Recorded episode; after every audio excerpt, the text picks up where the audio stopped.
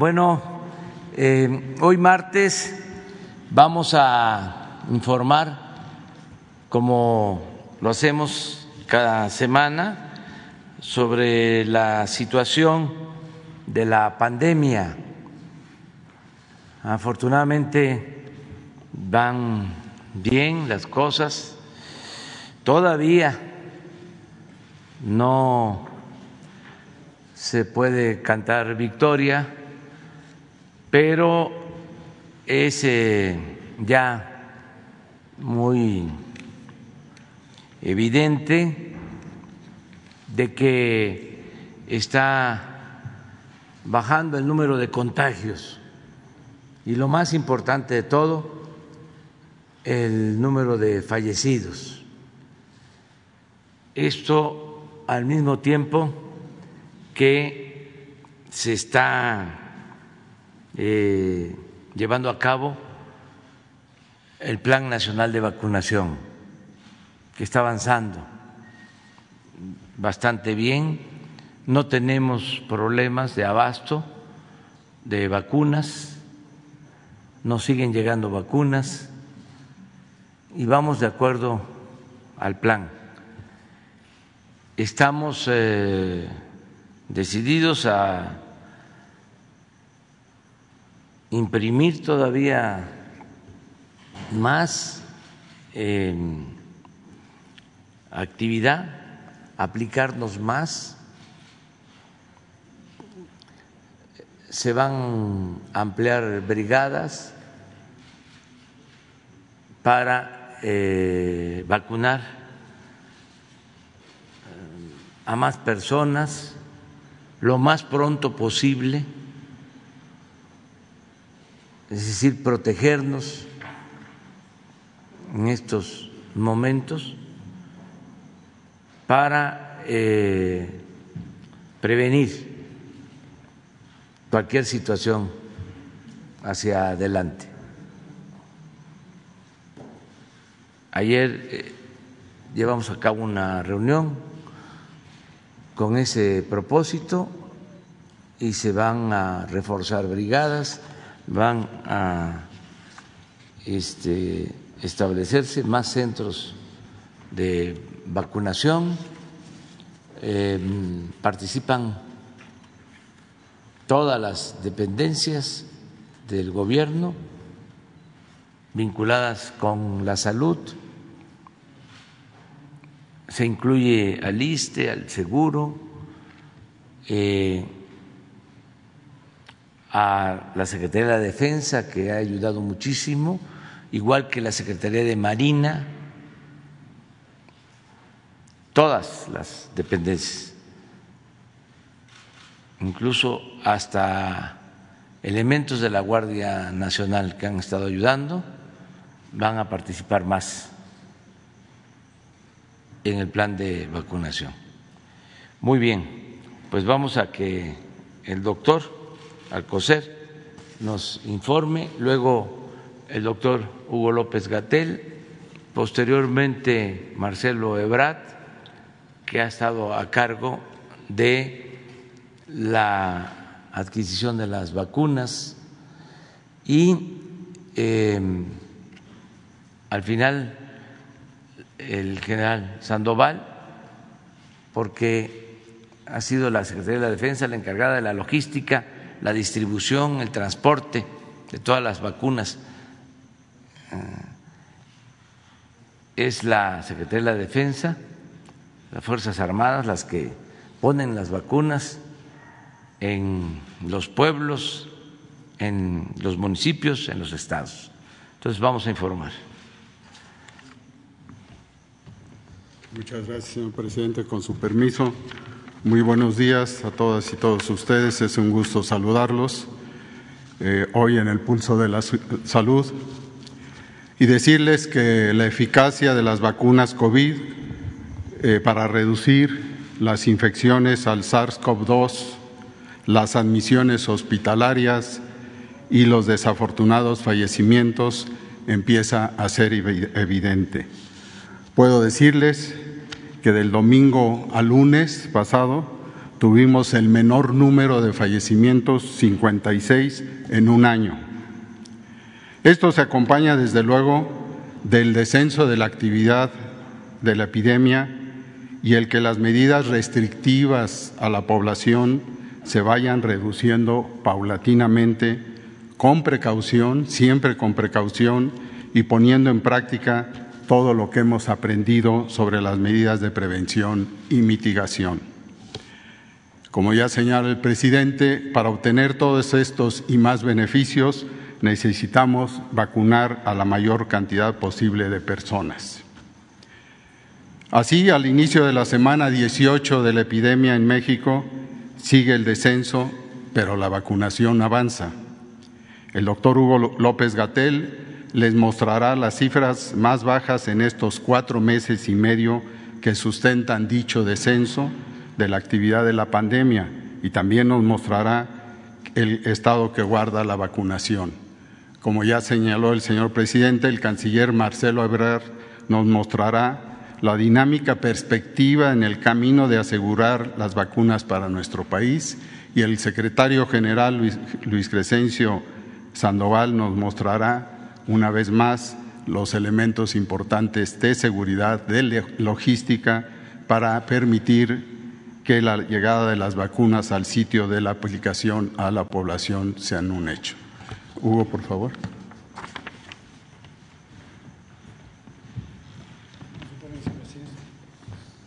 Con su permiso, presidente, secretarios, muy buenos días. Muy buenos días, tengan todas y todos. Como ya comenta el doctor Alcocer, secretario de Salud, estamos en un proceso muy alentador de reducción de la epidemia completamos ya 17 semanas consecutivas a la baja y estamos abriendo la semana número 18 en este proceso de baja y por lo que se ve en los datos preliminares de las semanas 19 y 20 del año, la tendencia se conserva.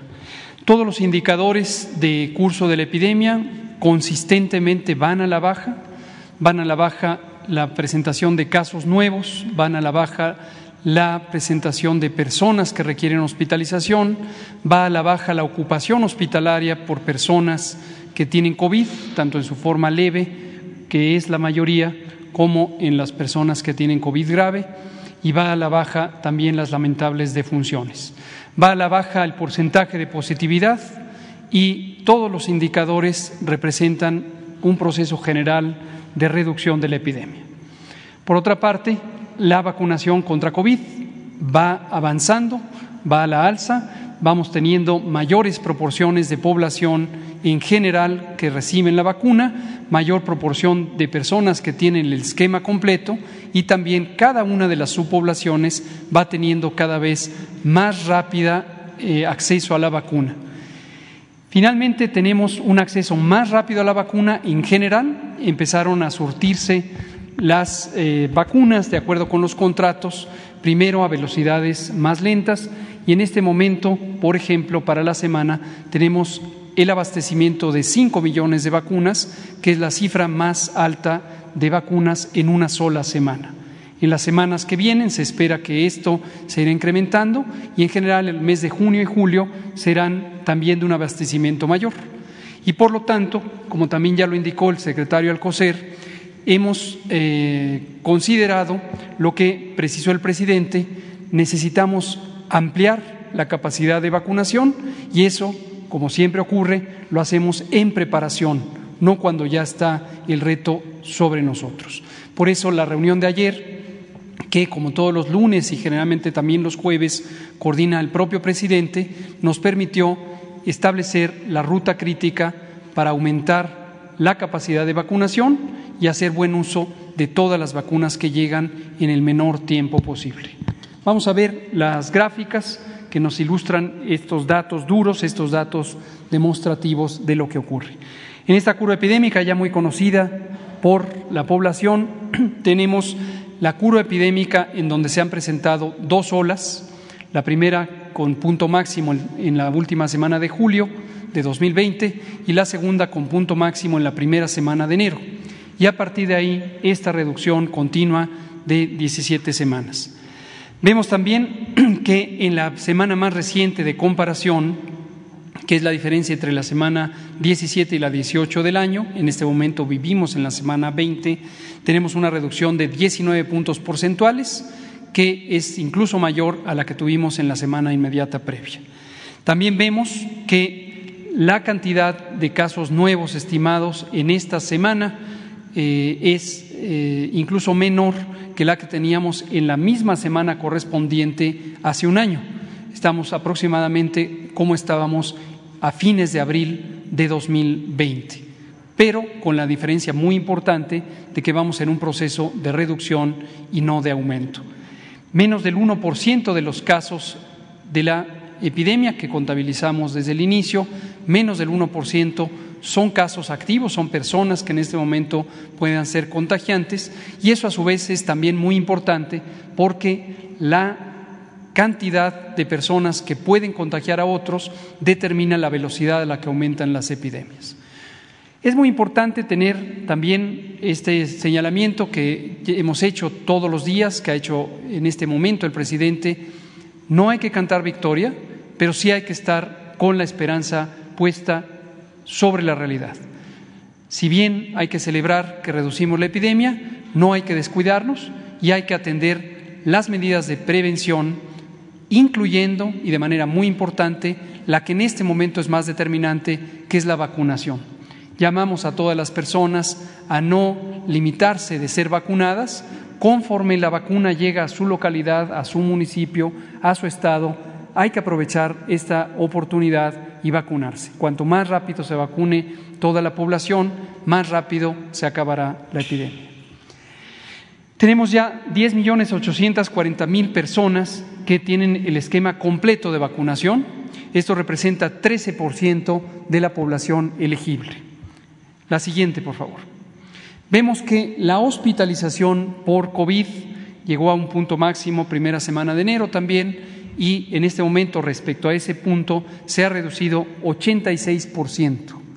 Lo mismo tenemos la eh, ocupación hospitalaria en niveles a los que teníamos anteriores a mayo del año pasado, cuando empezó el registro diario de hospitalización. La siguiente, por favor. Pasando a la vacunación de manera específica, en el día 17 de mayo, ayer se lograron poner 338.442 vacunas y como se ha comentado, cada vez vamos a lograr tener más vacunas por día. Hemos llegado a máximos de arriba de 600.000 y estamos con este plan de reforzamiento en capacidad de hacerlo para utilizar las nuevas vacunas. En forma acumulativa vemos en la siguiente diapositiva que 23.646.000 personas, eh, o más bien dosis de vacuna han sido utilizadas, 23 millones 646 mil, lo que corresponde a 15 millones 750 mil 196 personas o 19% de la población elegible, casi 20%, casi la quinta parte de la población elegible ya tiene alguna dosis de vacuna y 12% tienen esquema completo. Hemos agregado la nueva categoría de los grupos de blanco de vacunación, que son las embarazadas mayores de 18 años que tienen 10 semanas o más del proceso de embarazo y llevamos 7.133, seguiremos aumentando. Recordamos que las mujeres embarazadas pueden hacer uso de cualquiera de los puestos de vacunación, si bien hay algunos específicos para personal educativo y otros para las personas que se clasifican por su edad, las mujeres embarazadas indistintamente pueden acudir a cualquiera de ellos.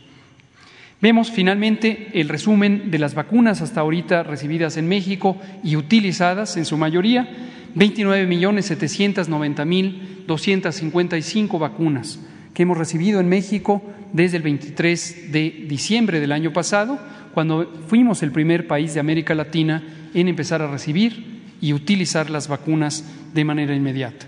Se ve en el detalle, debajo de cada botellita de color, la cantidad de vacunas para cada una de las clases o tipos de vacuna.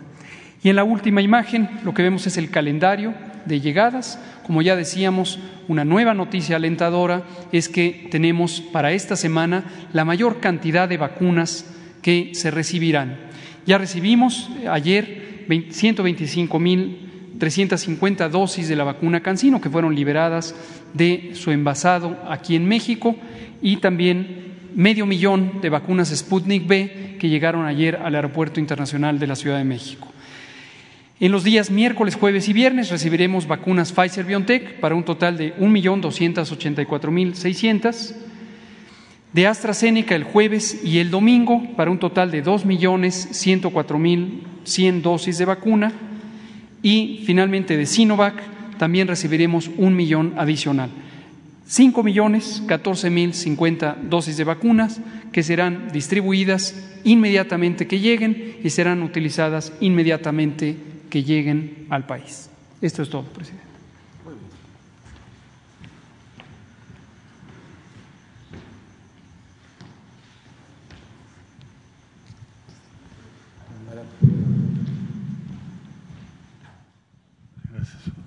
Muchas gracias, muy buen día. Bueno, rápidamente vamos a, ver dónde nos encontramos. Eh, lo que les voy a presentar al final de esto, muy brevemente, es cuál es el resultado de la estrategia que se ha seguido.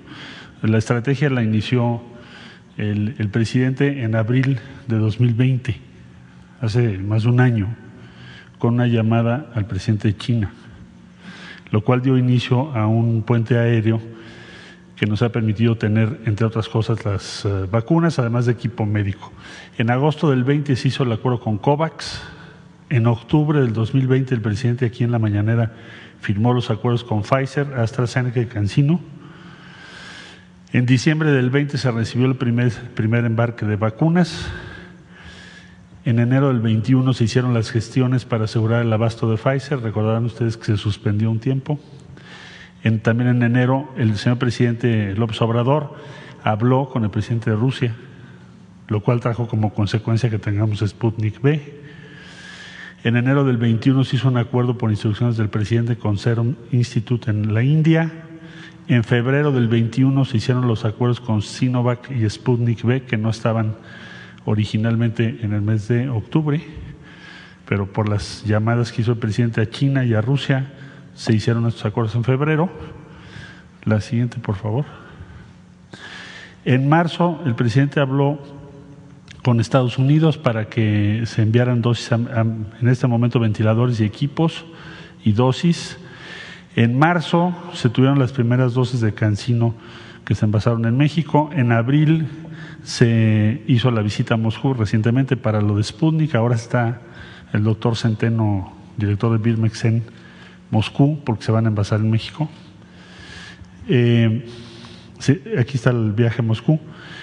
Para el día de mañana vamos a llegar a 30 millones de dosis recibidas o envasadas en México, con la meta del acceso universal a las vacunas. Entonces, es la semana en, en curso, sí, la siguiente, por favor, es la que hemos recibido más dosis rebasando los 5 millones, como ya lo dijo el doctor López Gatel, como resultado de todo esto que acabo de referir de manera muy breve, que se inició con la oportuna gestión del presidente de la República, con otros dirigentes en el mundo. Y la siguiente es, bueno, ¿qué nos espera? ¿Qué sigue?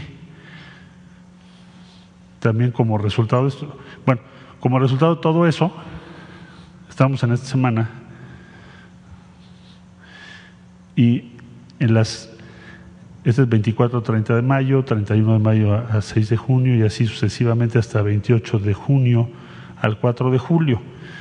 En seis meses hemos recibido hasta aquí, vamos a haber recibido 34 millones de dosis. Hasta aquí. De aquí a acá, que es un mes, vamos a recibir más 34 millones y un poquito más de vacunas. Entonces, vamos a tener 68 millones 636 mil 404 dosis al 4 de julio, de acuerdo a lo que ya está comprometido, no necesariamente lo que dicen los contratos que originalmente nos dijeron, sino lo que ya está ajustado al día de hoy en un escenario conservador. En síntesis, hasta aquí vamos a llegar a 34 millones y solo en este, en este mes, una, dos, tres, cuatro, cinco, cuatro semanas y una de la primera de julio, primeros días de julio, tendremos lo mismo que habíamos logrado en los seis meses anteriores, para dar idea de cuál es el impacto que tiene. Eso significa aproximadamente que tengamos pues eh, un millón de, un poquito más de un millón de dosis por día a partir de este punto hacia adelante, que es lo que nos ha pedido el señor presidente de la República, sin contar con lo que se pueda lograr con Estados Unidos y otras iniciativas que están en curso. Y bueno, pues ese sería, señor presidente, el reporte a esta fecha.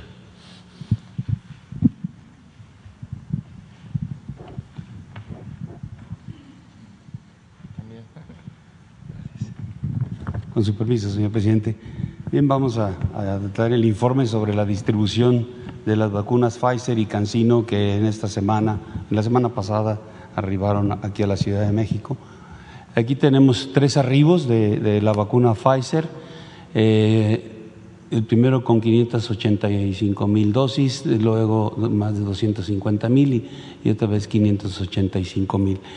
Eh, Además, eh, tuvimos el arribo también de eh, dosis de la vacuna de Cancino, procedente de Drugmex, haciendo un total de dosis para distribuir de 2.238.330 dosis. Estas dosis, Pfizer se concentró para notificación al INCAN y eh, la Cancino a Birmex. Una vez realizada la notificación, la distribución por estados. Eh, se, planeó la distribución vía terrestre y vía aérea de esas 2.238.330 dosis.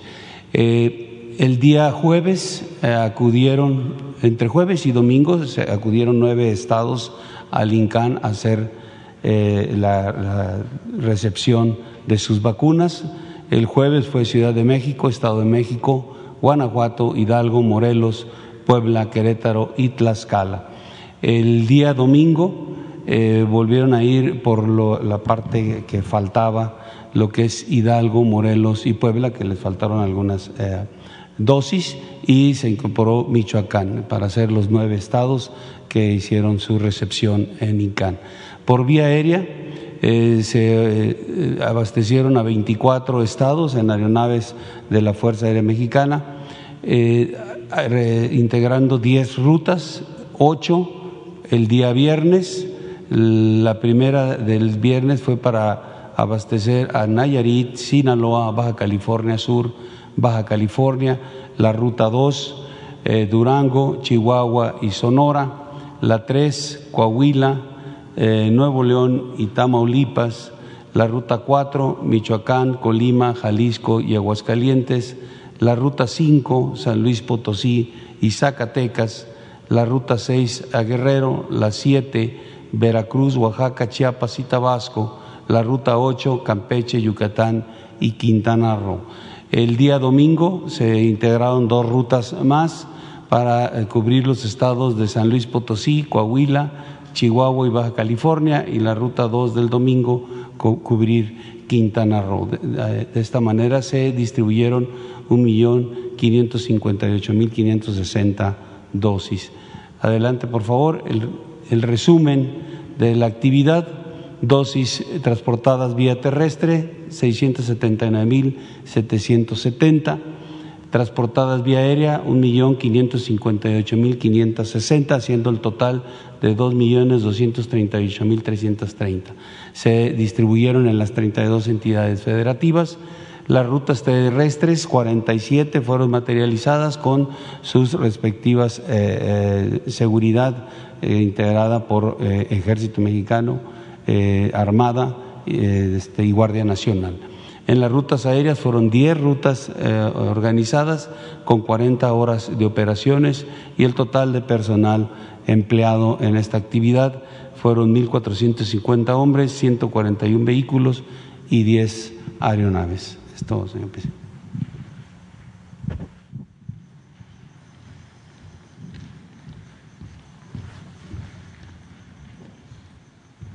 Muy bien, pues este es eh, el informe.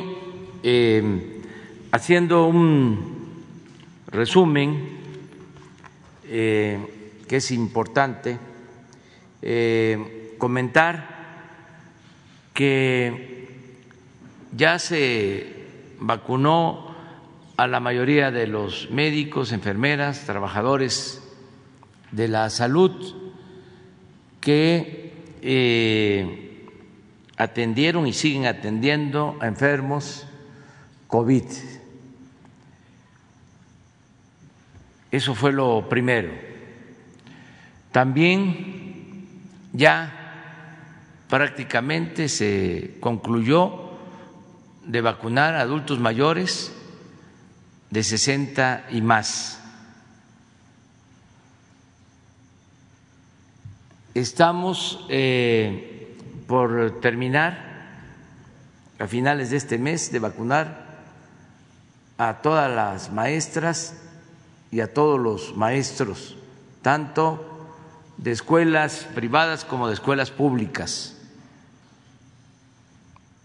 Vamos a concluir eh, antes de que termine mayo. Van a quedar eh, vacunados todos los trabajadores de eh, el sector educativo del país. Aquí aprovecho para hacer un llamado a padres, madres de familia, a maestras, maestros, autoridades municipales, estatales, autoridades federales para que se continúe con el proceso de regresar a, clases presenciales. Ya se está haciendo en algunos estados. Comenzó Campeche, ayer que estuvimos en Coahuila, ya se informó que en ese estado están iniciando ya eh, con todas las eh, medidas de higiene, con todo un protocolo de salud, de nuevo las clases presenciales. Tengo información en el mismo sentido que eh, van a ampliar ya el regreso a clases en Chiapas, en Veracruz y así en otros estados. Esto es muy importante, que eh, regresemos a la normalidad en lo educativo. Es fundamental, es prioritario para niñas, para niños, para todos los estudiantes. Repito, la escuela es como el segundo hogar y ya necesitamos que eh, todos los eh, estudiantes de todos los niveles de escolaridad regresen a clases presenciales. Esto eh, es indispensable es muy importante. También, como saben, ya iniciamos la vacunación de personas de 50 a 59 años. Eh, pensamos que a finales de junio terminamos, finales de de, junio, aún con la primera dosis. Y eh, se inició la vacunación a mujeres embarazadas. Eh, también eh, con la meta de terminar a finales de junio. Para julio vamos a comenzar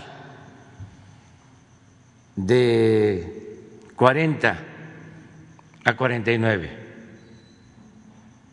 Julio. Y en el plan general, de acuerdo a lo que aquí se informó de disponibilidad de vacunas. Queremos terminar la vacunación para el mes de octubre.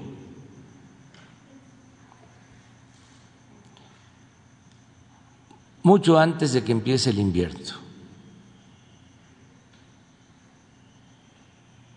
Ese es el plan general. Por eso eh, les decía, se eh, están conformando eh, más brigadas, se van a instalar más centros de vacunación para poder cumplir con este propósito de terminar en octubre toda la vacunación, de modo que eh, antes de que llegue el invierno estemos protegidos todos los mexicanos. Ese es eh, el propósito que se tiene. Muy bien, abrimos. Tú, tú, tú. Ustedes tres, cuatro y cinco. Buenos días, presidente Eduardo Quevedo de Canal 14. Mi primera pregunta sería, ¿cuál es el estatus de la vacuna patria en estos momentos? No tenemos este, información, se está investigando. Eh, le vamos a pedir a la directora del CONACIT que nos informe, a ver si lo hacemos el martes próximo, que ella venga y que nos eh, informe cómo va la investigación. Sabemos que va bien, que vamos a tener también esa vacuna mexicana que va a llamarse Patria. Eh, en otro tema, presidente, ¿qué opina de las suspensiones definitivas que dos jueces concedieron contra la nueva ley de hidrocarburos?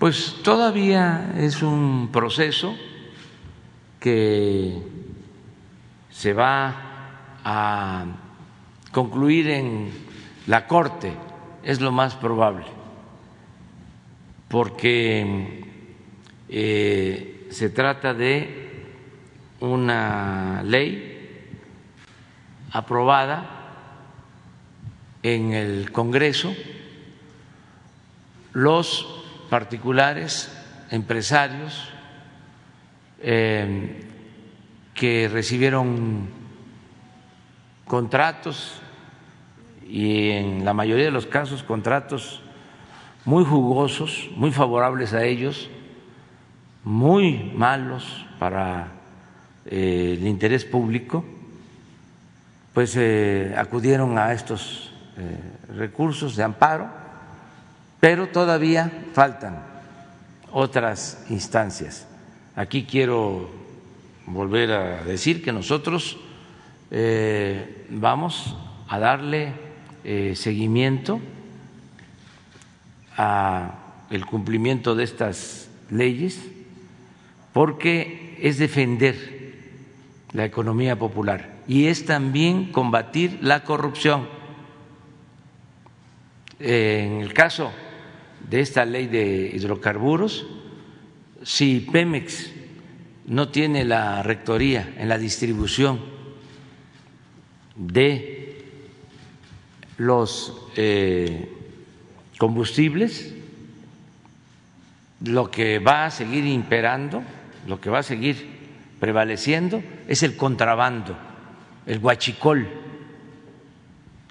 que se da, porque en la pasada administración entregaron más de mil eh, permisos para la importación de gasolinas, de diésel, eh, a personas que ni siquiera se dedicaban a esta actividad.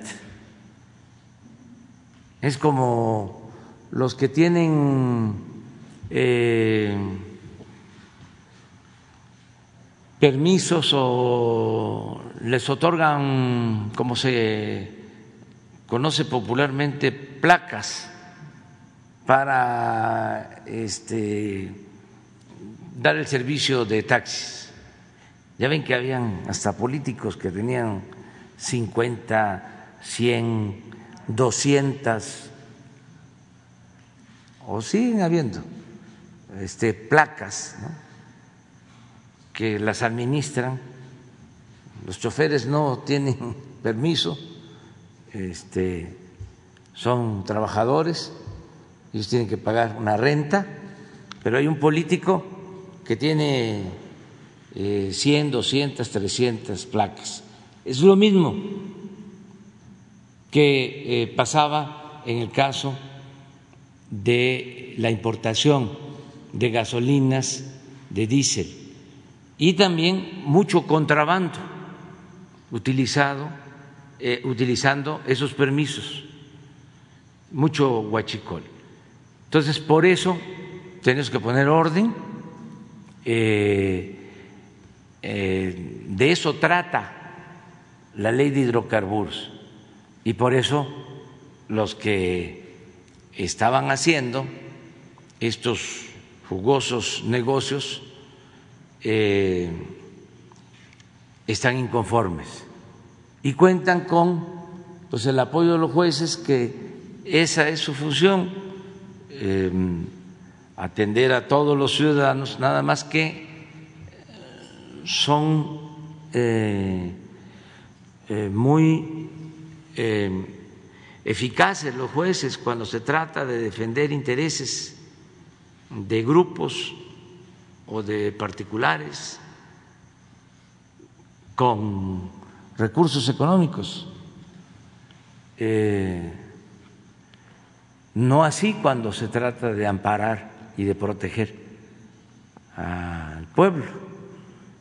Esa es una deformación que se trae sobre el funcionamiento del Poder Judicial, pero sí eh, es legal entonces, también nosotros tenemos la posibilidad de eh, oponernos, desde luego con argumentos, a que este, el Estado eh, pueda eh, garantizar que no haya estos robos y que podamos cumplir el compromiso de que no aumente el precio de las gasolinas, del, del diésel y de otros combustibles.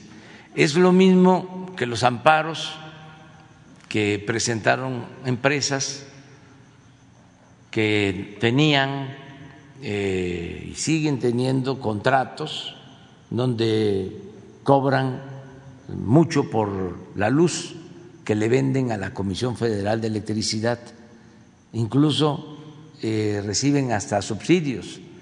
Ya eh, se expuso aquí cómo una cadena comercial o una corporación empresarial paga, guardadas las proporciones, paga eh, menos de luz que lo que paga una familia en su domicilio. Todo esto porque las llamadas reformas estructurales se hicieron para favorecer a grupos de intereses creados. Entonces ahora también pues llueven los amparos porque quieren mantener las mismas prebendas, los mismos privilegios y nosotros pues vamos a seguir defendiendo de que esto se termine. Cero corrupción, cero impunidad. Por último, presidente, en otro tema, ¿cómo explicar el nivel de violencia contra candidatas y candidatos en el actual proceso electoral? ¿Habrá algún reforzamiento de esa estrategia de protección a candidatos? Sí, estamos todos los días dando atención a candidatas, a candidatos, a dirigentes que son amenazados, en algunos casos, desgraciadamente, este, eh, les quitan la vida, como ocurrió con el candidato en Cajeme, lo cual pues eh, duele mucho y se están haciendo las investigaciones para ver eh, quiénes son los responsables y que haya justicia. En todos los casos hay avances. Esa es una diferencia eh, importantísima, sustancial. Antes se cometían estos delitos y había impunidad. Ahora eh, no queda nada impune, se hacen las investigaciones y se castiga a los responsables. Puede ser que lleve tiempo, pero hay castigo. Todos los días estamos eh, actuando en este sentido. Muy bien. Buenos días, eh, presidente. Buenos días, secretarios. Shaila Rosagel, corresponsal del Grupo Gil y Imparcial de Sonora, La Crónica de Mexicali y Frontera de Tijuana. Preguntar en primer lugar, eh, ayer las autoridades de Estados Unidos dijeron que se va a ampliar el cierre de la frontera entre México y Estados Unidos hasta el 20 de junio. Entonces, preguntar en qué va, para cuándo se tiene eh, pensado que se podría reabrir la frontera, dado que pues han bajado los, los contagios. por ejemplo, Sonora está en verde y si este tema se tocó con, con Kamala Harris ahora en la reunión virtual que tuvo, presidente. Sí, va a responder el secretario Marcelo Ebrard. Yo solo quiero hacerles un comentario. En el encuentro con la vicepresidenta de Estados Unidos, Kamala Harris,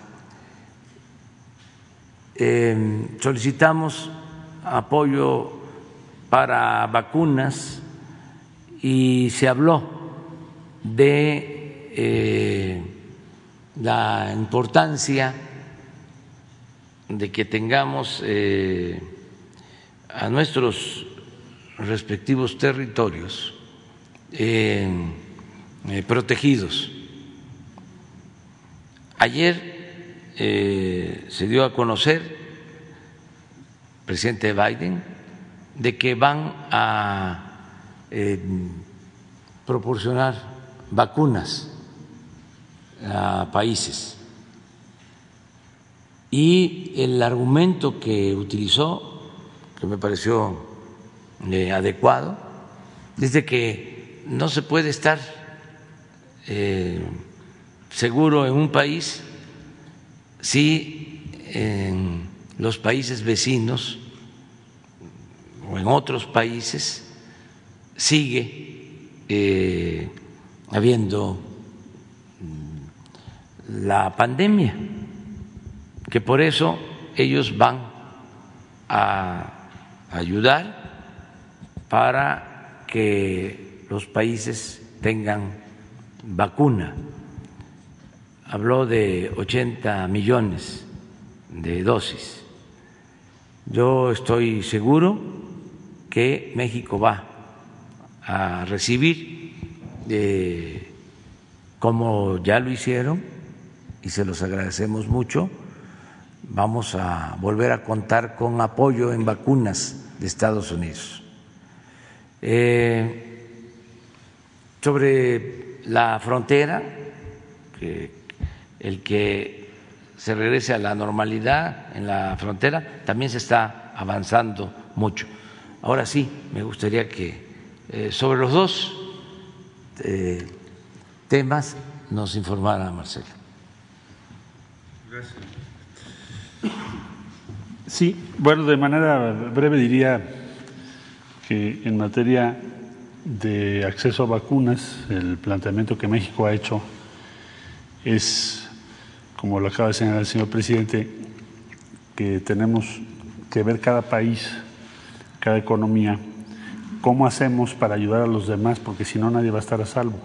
En esencia, lo que se planteó en la resolución de la Organización de Naciones Unidas y que se ha venido señalando en diversos foros. También fue motivo de la plática con la vicepresidenta Kamala Harris, la plática reciente.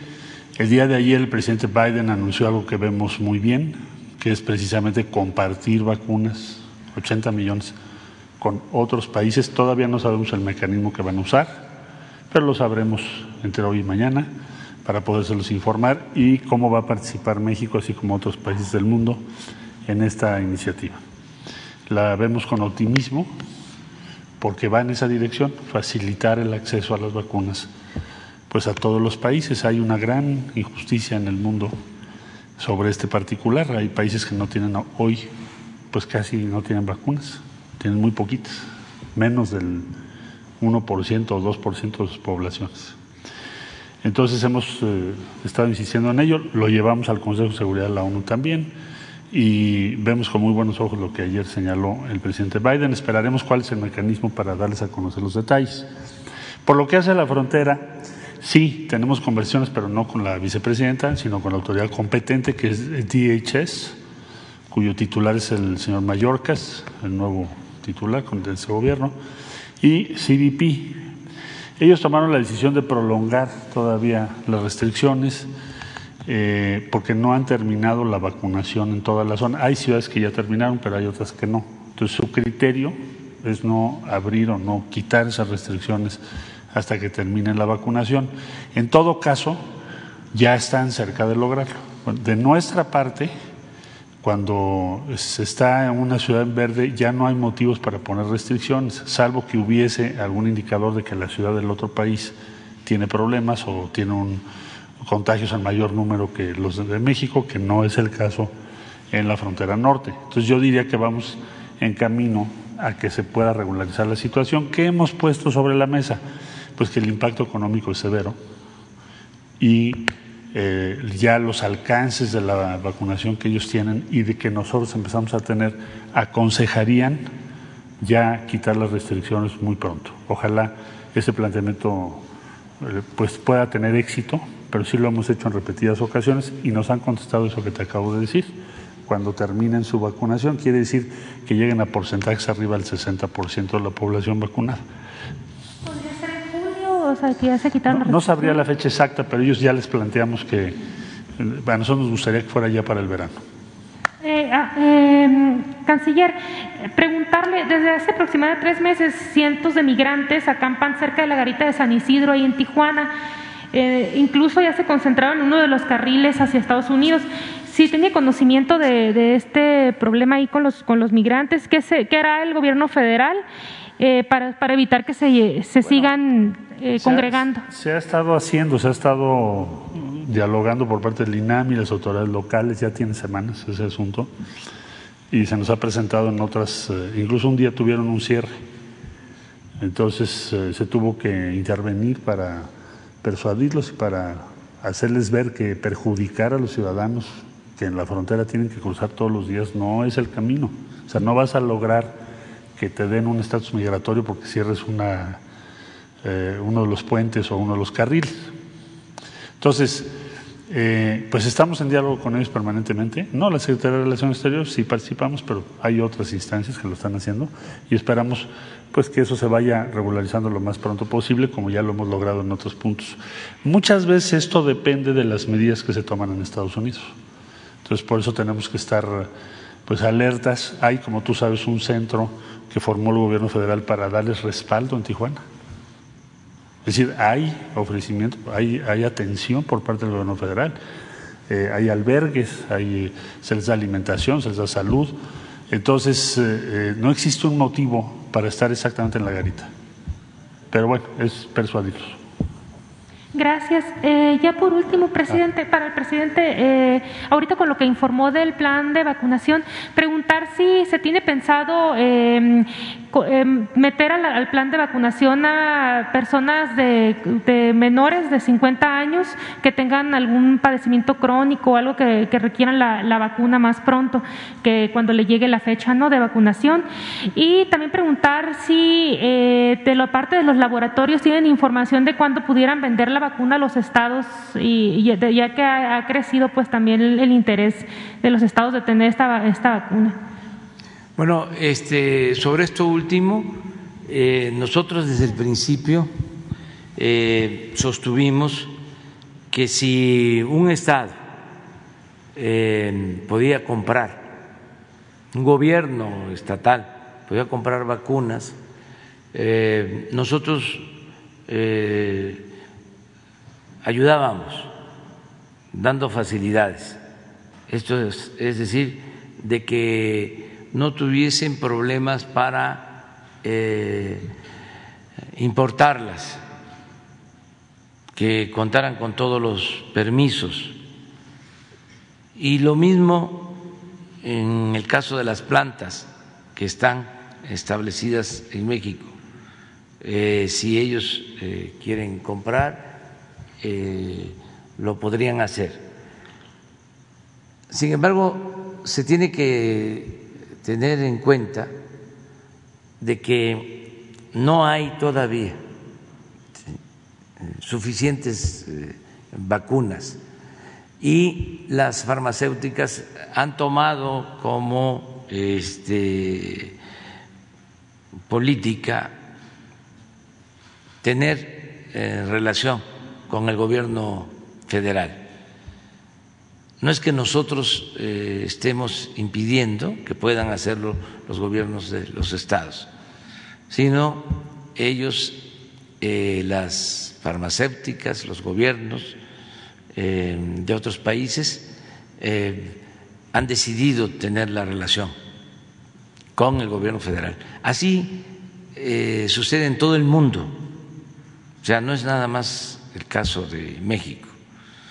En todo el mundo eh, son los gobiernos los que se hacen cargo, eh, los gobiernos nacionales, de eh, llevar a cabo el plan de vacunación. ojalá y ya terminando de vacunar a todos, porque vamos bien, si vemos cómo va la vacunación en México con relación a otros países, el número de vacunas, pues vamos este, bien. Em, y podríamos, este, una vez avanzando más, seguramente se van a poder comprar las vacunas eh, en las eh, farmacéuticas y va a ser otra la situación. Ahora todavía estamos en emergencia y es un solo canal de distribución. Y la otra pregunta es...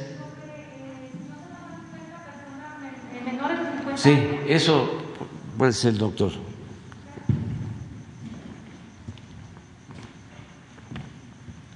Gracias, presidente. Con gusto. Charlie Rosigel, muchas gracias por la pregunta. Recordar que el 8 de diciembre del año pasado presentamos la Política Nacional de Vacunación contra COVID. Esta política es producto de varios meses de reflexión, de recopilación y análisis de la evidencia científica sobre el mejor uso de la vacuna.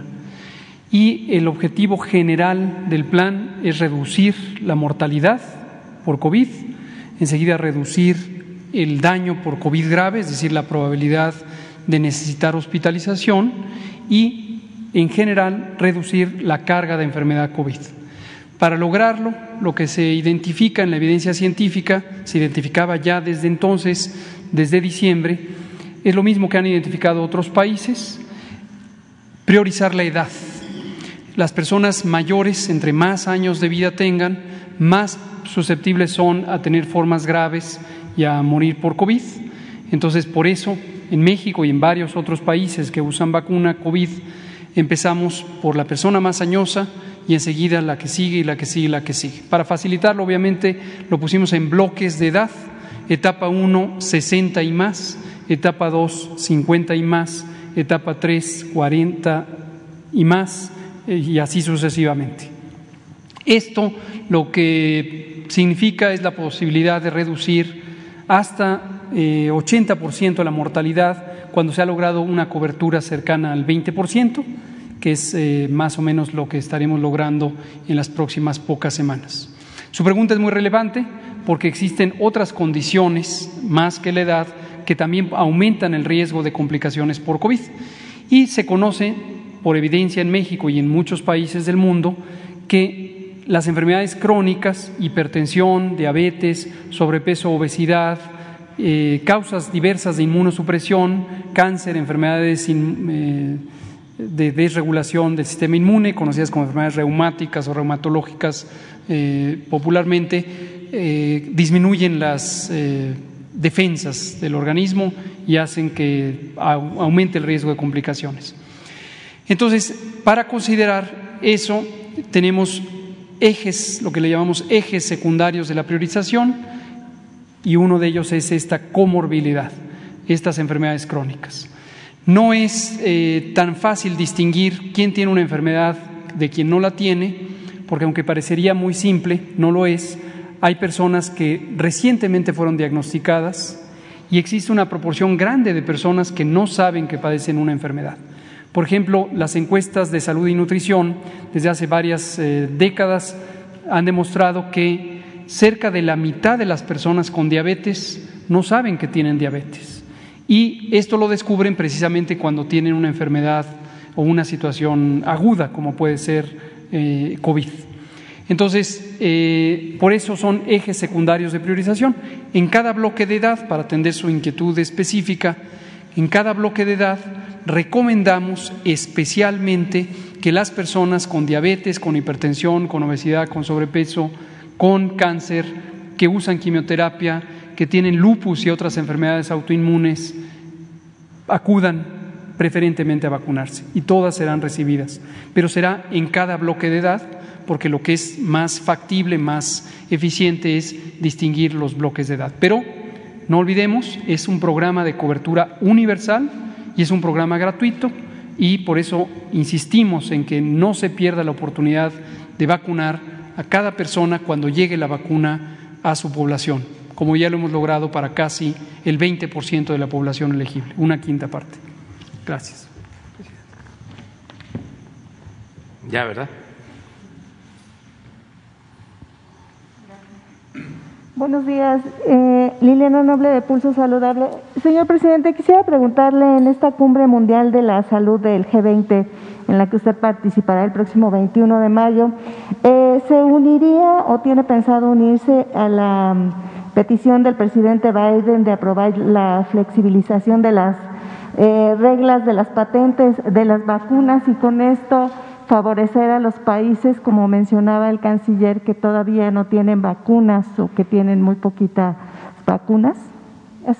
Sí, desde luego es una eh, muy buena propuesta que nosotros respaldamos, el que eh, se pongan a disposición de la humanidad, las patentes de las vacunas. Esto va a ayudar mucho.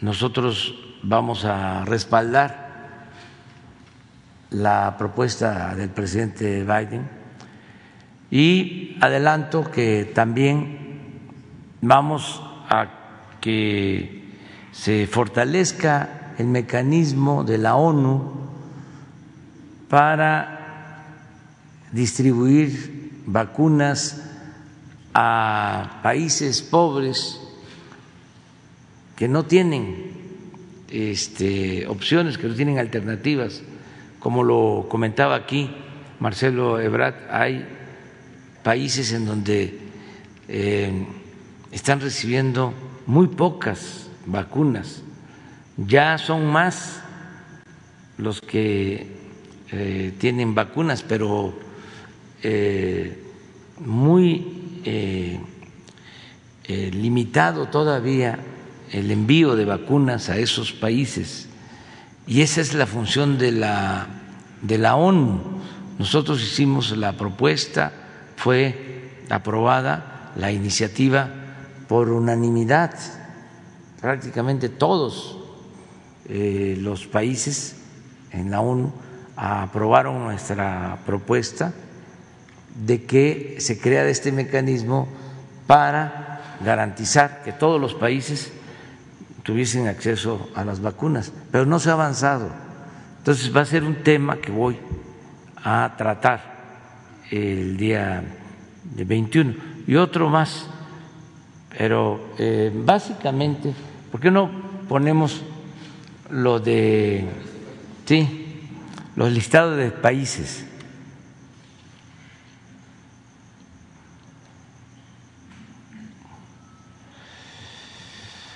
Así estamos. Nosotros hemos logrado eh, tener vacunas, porque como lo mencionó Marcelo Ebrard, eh, desde hace un año estamos eh, llevando a cabo relaciones con gobiernos, con farmacéuticas, firmando convenios, ya eh, hemos eh, destinado alrededor de 15 mil millones pagados. Eh, primero contemplamos que íbamos a, a disponer de 38 mil millones y tenemos compromisos por cerca de 50 mil millones. Eh, por eso eh, tenemos varias vacunas. No todos los países tienen el abanico, la diversidad de vacunas que tiene México. Por las buenas relaciones tenemos vacunas de China, de Rusia, nos mandaron de la India, em, de Estados Unidos, tenemos plantas ya eh, produciendo, envasando vacunas en México. O sea, se ha hecho una labor importante. Por eso tenemos estas cantidades. Pero si vemos, eh, se corre Ahí, eh, síguele.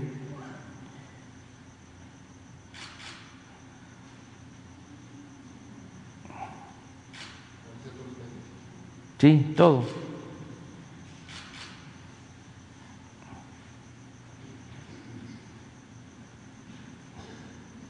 Mire, aquí. Aquí empiezan ya los que no tienen eh, que tienen menos de un millón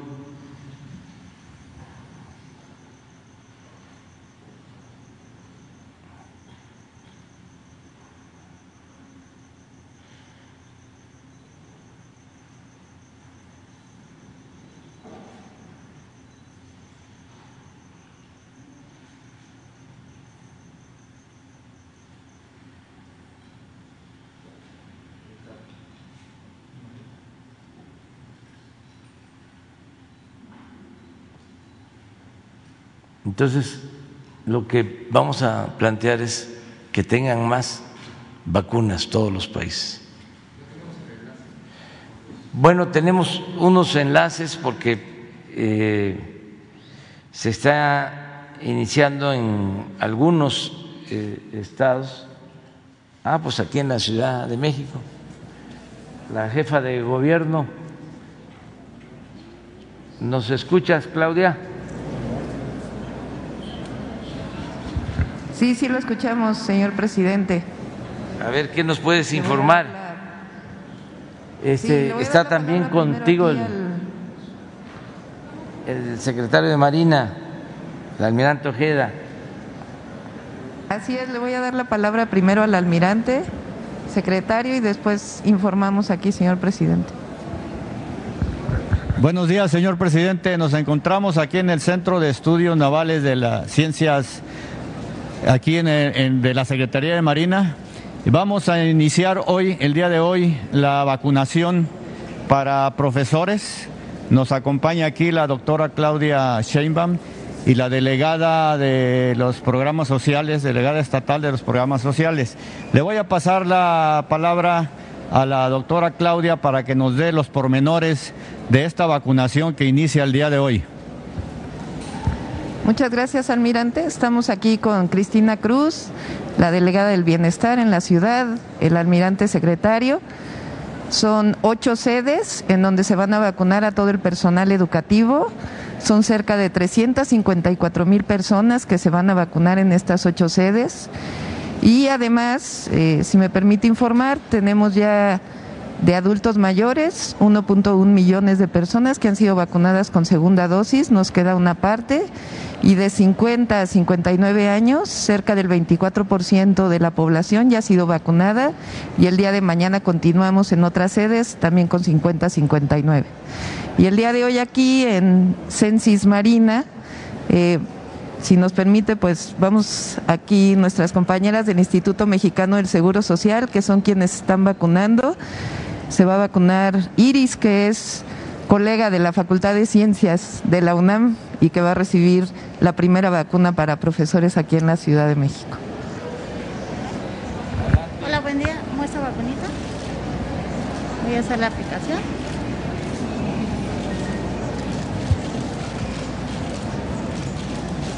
¿Lo tienes? Y muestro ya la. Muchas gracias, señor presidente. La vacunación es del día de hoy al sábado para el personal educativo. Son ocho sedes para todos aquellos que son parte de este padrón, vacunación.cdmx.gov.mx, para que puedan bajar su registro y poderse vacunar de manera muy ágil. Muchas gracias. Y gracias, presidente, por estas vacunas.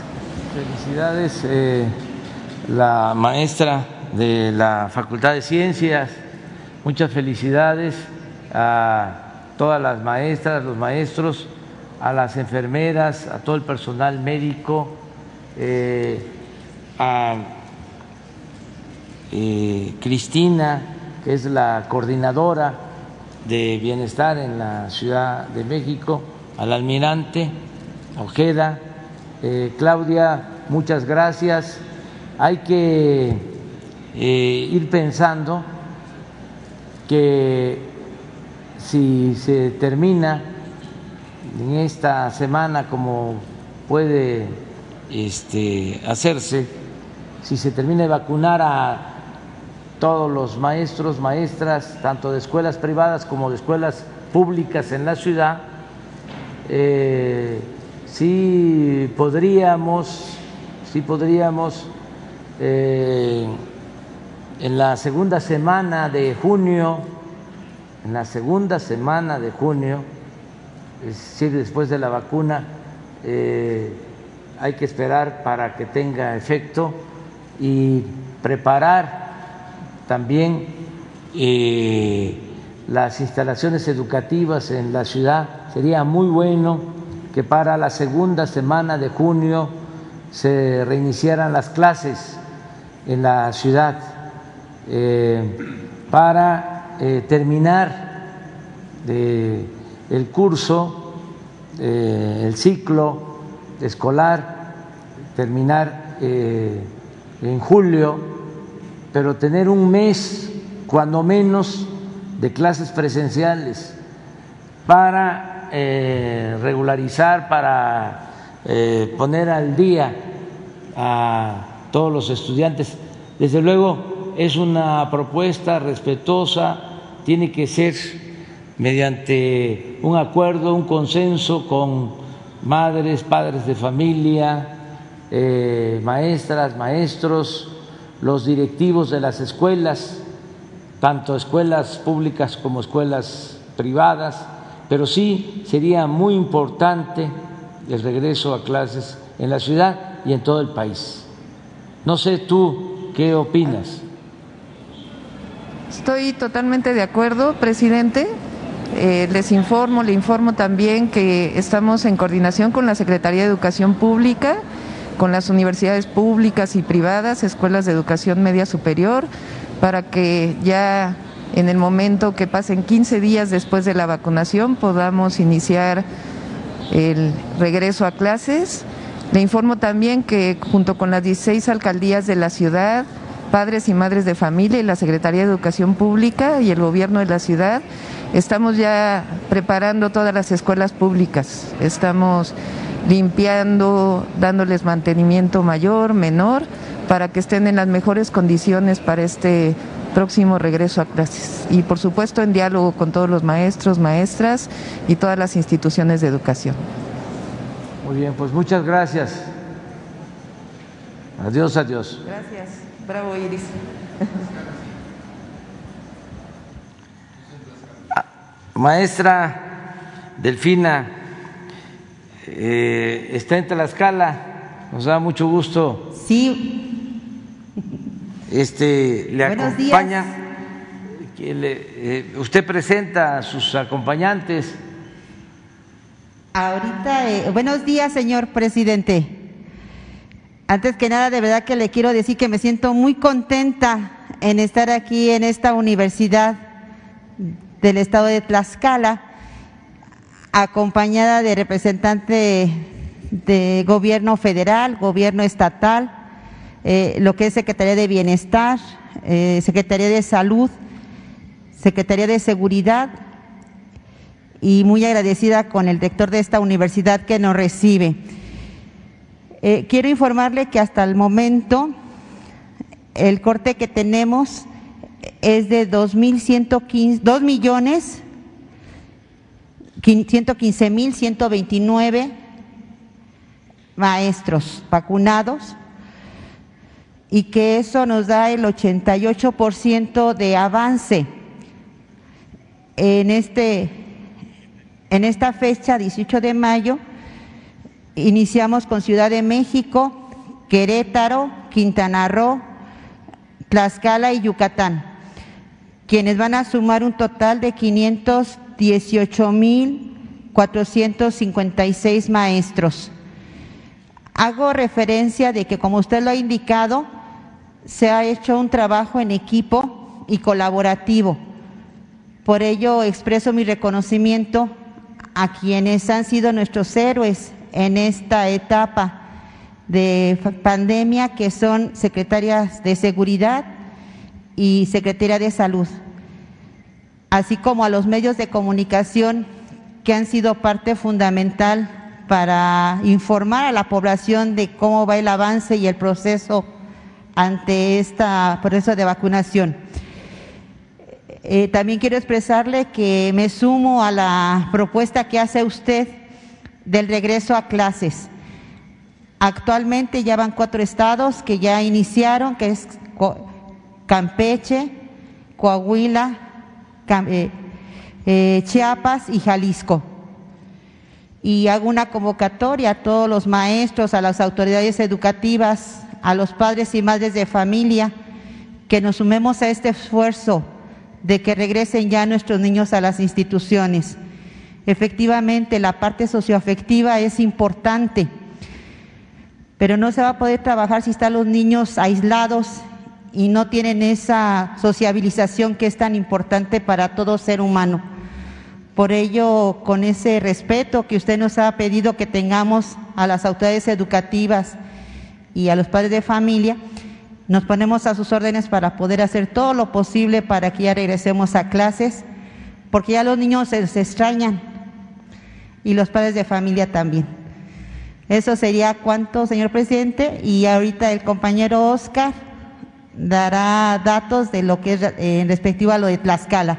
Buen día a todos, muchas gracias.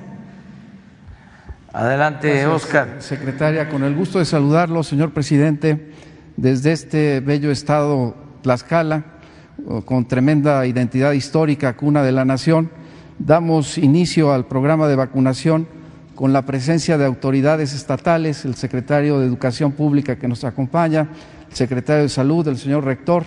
Agradecemos eh, su presencia, desde luego, y toda la logística para llevar a cabo este proceso de vacunación. Eh, me permite, señor presidente, presentar a la primera maestra que va a ser vacunada. Es eh, la maestra Maribel Pérez Sarmiento y la enfermera que aplicará la vacuna es Laura Dávila Cosaya, eh, a quien me voy a permitir ceder la palabra para el protocolo respectivo.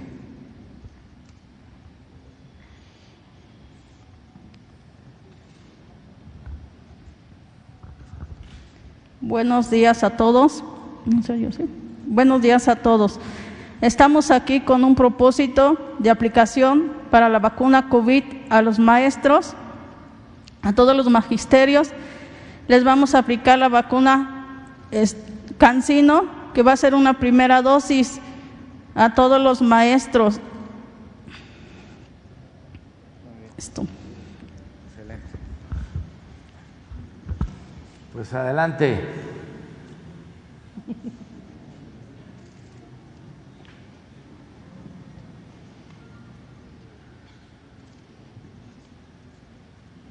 Se pone nervioso. Señor presidente, decirle Para- que la meta es del orden de 35 mil dosis de vacunas con 10 sedes a lo largo y ancho de este estado.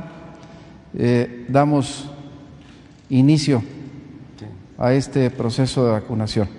Se puso nerviosa la compañera para hablar, pero mira, qué bien lo hace. ¿eh? Ni sintió la maestra. Muchas felicidades. Gracias, señor presidente, y de verdad que agradecemos mucho a los maestros el esfuerzo que ha hecho el gobierno federal de atender precisamente a toda la base magisterial, pública, privada y todo el personal que atiende a las escuelas. Muchísimas gracias por ese esfuerzo y seguimos a la orden. Buen día. Felicidades, maestra. Felicidades a todos, maestras, maestros y personal de salud. Un aplauso para usted. Sí, también tenemos este, un enlace en Querétaro. Buenos días, señor presidente. Estamos en la ciudad de Querétaro, en el Ecocentro. Es un lugar de eventos sociales. Acabamos de iniciar la vacunación. La meta es vacunar a más de 55 mil maestros y maestras que eh, están, estamos distribuidos en cinco centros. Uno es aquí en la capital, el otro es en San Juan del Río, el otro es Cadereytas, Colón y Jalpan. Me acompañan en estos momentos el doctor Julio César Ramírez Argüello, que es el secretario de Salud Estatal, el maestro José Carlos Arredondo Velázquez, secretario de Educación Estatal. Por la federación se encuentra el maestro Eduardo Yáñez Tapia, coordinador general de Enlace Educativo. También tenemos al general Elpidio Canales Rosas, quien representa las Fuerzas Armadas, y al doctor Gabriel Eman, subdelegado médico estatal. Tenemos la capacidad de, tenemos 58 células, cada célula puede vacunar aproximadamente 200 maestros por hora. Hay una coordinación excelente y creo que vamos a cumplir la meta en buenos términos. Le dejaría el uso del micrófono al, al maestro José Carlos Arredondo, que es el secretario de Educación, porque ha, sido, ha habido una coordinación sumamente agradable para que esta meta se pueda lograr. Señor presidente, buenos días. En Querétaro estamos muy orgullosos de lo que está ocurriendo en nuestro estado y en nuestro país con el sector educativo. Yo diría que se respiran aires de esperanza.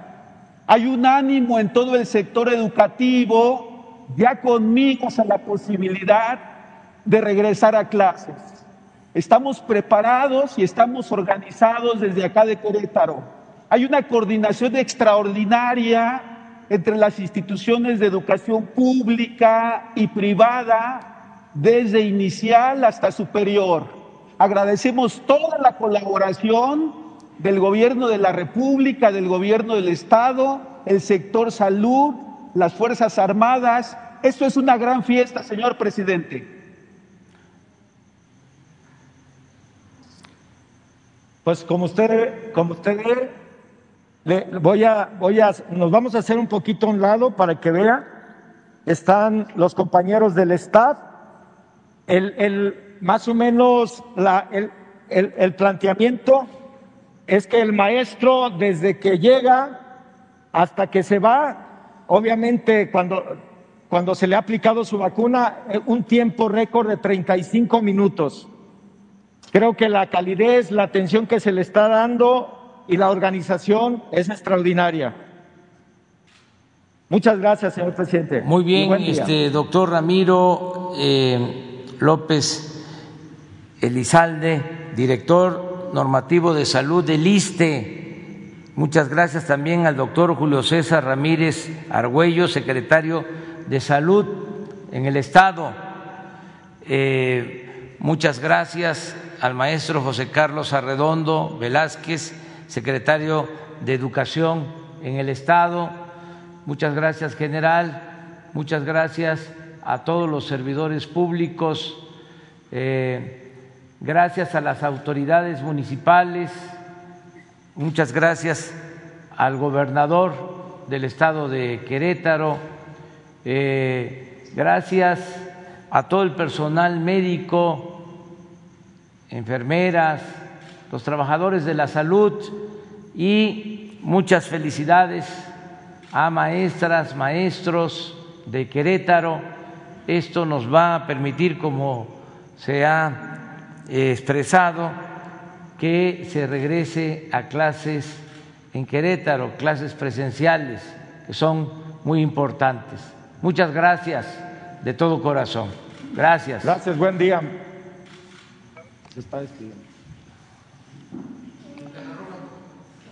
Ah, vamos a Quintana Roo.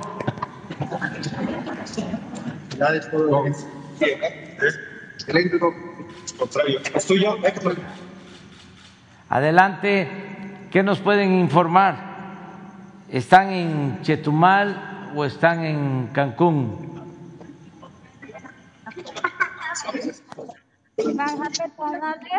Chetumal.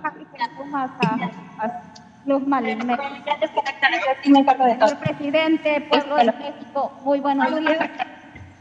Nos encontramos en Chetumal, Quintana Roo, donde se dice que inicia México. Estamos arrancando la quinta etapa de vacunación para el sector educativo. Eh, le informamos, señor presidente, que las maestras y los maestros se vieron involucrados fuertemente en la organización de la vacunación. Estamos muy orgullosos y un reconocimiento para ellas y ellos. Eh, también esto demuestra el compromiso, la responsabilidad y sobre todo la solidaridad de las maestras y los maestros aquí en Quintana Roo. Eh, también agradecemos todo el trabajo colectivo, el trabajo en equipo de las diferentes dependencias, instituciones, tanto federales como estatales. También sumamos al gobierno eh, y a los presidentes municipales. Mucho reconocimiento y muchas gracias por todas las personas que están detrás de toda esta organización y detrás de este trabajo. nos acompaña la secretaria de Educación del Estado, la maestra Ana Isabel Vázquez Jiménez, eh, nos acompaña la capitana Areli Colorado Huerta, la Secretaría de Marina, y también tenemos a la doctora Yadira Hernández de la Secretaría de Salud del Estado. Eh, sin más, dejo el micrófono a la capitana Areli. Adelante, por favor. Buenos días, señor presidente. Buenos días a todos. El personal de la Secretaría de Marina se encuentra entusiasta de poder dar cumplimiento a las actividades de vacunación al personal educativo del estado de Quintana Roo. Esto se va a llevar a cabo con la vacuna Cancino. Tenemos desplegado, señor presidente, un operativo de personal de la Secretaría de Marina de aproximadamente 250 elementos, estos en los municipios de Benito Juárez, Isla Mujeres, Solidaridad, Cozumel, Felipe Carrillo Puerto y Otompe Blanco, desde donde me permito enviarle un cordial saludo, señor presidente. También le informo que se espera el arribo a estos, a estos seis macrocentros de vacunación de aproximadamente 40 mil docentes, con los cuales podremos dar cumplimiento a la vacunación al personal educativo de este Estado. Esto en coordinación eh, con el personal de la Secretaría de Educación del Estado, así también como las demás instituciones del Estado de Quintana Roo, señor presidente. Muchas gracias, capitán. Muchas gracias. Muy buenos días, señor presidente, señores secretarios. Este es un día muy, muy importante para Quintana Roo. Es un día de esperanza para la salud, para la vida de los quintanarroenses y en especial para el sector educativo representa la posibilidad de ir construyendo paulatinamente, privilegiando todas las, las medidas de salud, de vida, para poder regresar a nuestras clases presenciales, como usted lo ha dicho. Lo estaremos construyendo con madres, padres de familia, con maestras y maestros, pero estamos muy agradecidos. En Quintana Roo se lleva esta jornada en orden, en organización, con un excelente trabajo en equipo, fluyendo y estamos muy, muy agradecidos. Muchas gracias. Es lo que le podemos informar, señor presidente, y como ve aquí las mujeres encabezando esta, eh, esta gran tarea, esta gran labor. Y bueno, muy buenos días, señor presidente. No, pues muchas gracias a las cuatro eh, representantes de eh, los gobiernos del Estado y del gobierno del gobierno del Estado y del gobierno federal. Muchas gracias por la coordinación, eh, por la manera en que están trabajando de manera eh, en forma conjunta. Eh, tenemos muy buena relación con el gobierno de Quintana Roo, con el gobernador de Quintana Roo, con los presidentes municipales, presidentas municipales de Quintana Roo. Y este, hay que seguir avanzando. Ya en Quintana Roo eh, se terminó de vacunar a adultos mayores, ya se está vacunando a eh, personas de 50 a 59 años, eh, ahora a todos los maestros, maestras, tanto de escuelas públicas como de escuelas privadas, de modo que se va a regresar a clases pronto, que ese es eh, un propósito, el que podamos en 15 días, 20 días eh, máximo, regresar a clases presenciales en Quintana Roo y seguir vacunando, porque yo estoy seguro que para eh, mediados de año, en el verano, eh, vamos ya a tener eh, mucha afluencia turística de nuevo en Quintana Roo, ya hay una recuperación y esta es una actividad que eh, genera riqueza, pero lo más importante es que distribuye riqueza porque le da trabajo a mucha gente que se ocupa en hoteles, en restaurantes, transportistas, en fin, eh, es eh, muy importante la actividad turística en Quintana Roo. Entonces, con la vacunación se regresa a la normalidad económica y esto va a significar salud y bienestar. Un abrazo, un saludo cariñoso.